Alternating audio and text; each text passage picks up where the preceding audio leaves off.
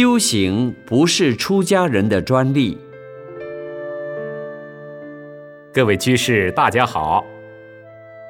最近本省就不下雨，很多地区缺水，许多人都在祈雨。政府方面也正准备造雨，希望能稍解因天旱带来的困扰。昨天开始，本省各地即阴雨连绵。也许是你们此次诚心朝山的感应。虽然今天大家在雨中拜山比较辛苦，但我相信你们心中一定很快乐，因为你们朝山的感应带来了大家日夜需求的甘霖，解除旱象，将可利益多少的众生啊！今天大家来朝礼的是文殊师利菩萨，大家应该要明白。我们朝礼地藏王菩萨，是求菩萨消除我们的罪业；朝礼文殊师利菩萨，就是求菩萨赐给我们大智大慧。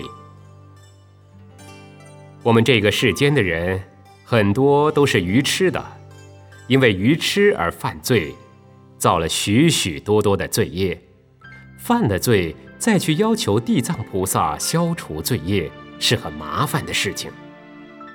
假使我们有了智慧光明，不要去做坏事，不要犯罪，我们就没有灾难，也不需要观音菩萨救苦救难，也不需要地藏菩萨来替我们消除罪业了。我们现在求开智慧，有了智慧，就不会做出犯罪的行为。大家不犯罪，自然就是平安，自然就是幸福。我们不但要求得个人有智慧，我们的家庭有智慧，子孙有智慧，社会大众、人类都要有智慧。有了智慧以后，人类就有福报了。人类没有福报，就是因为没有智慧，常常做错事情，不应该做的事情要去做，不应该讲的话乱讲，因此福报就减少了。所以佛教里叫我们要持戒，众生唯有持戒，才能维护现有和将来的福报。假使我们有了光明，就知道什么事儿该做，什么事儿不该做。比如说，只要是利人利事的事儿，再小也要去做；了福的事儿，再轻也不该做。我们心里边要常常保持清净，保持光明，不要让恶念升起，那么我们的福报就能够保持了。有人说修行那是你们出家人的事，与我们在家人有什么关系呢？出家人要修行是没有错，但修行绝不是出家人的专利。假如出了家修无为法，一切行无为，也就没有什么罪过了。反倒是在家的信徒以及社会广大的群众，每天都在社会里做事情、忙事业，难免有不好的行为。既有不好的行为，就要把它修掉，这个就叫做修行。所以，我们修行要在行中修。修行是大家修。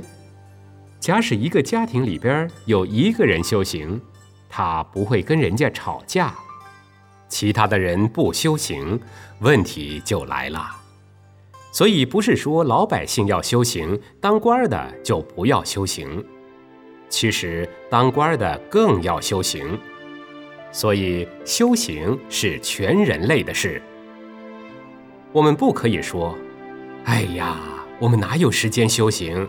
像你们师傅们住在道场，有时间可以修行；社会上的人很忙碌，没有时间修行的。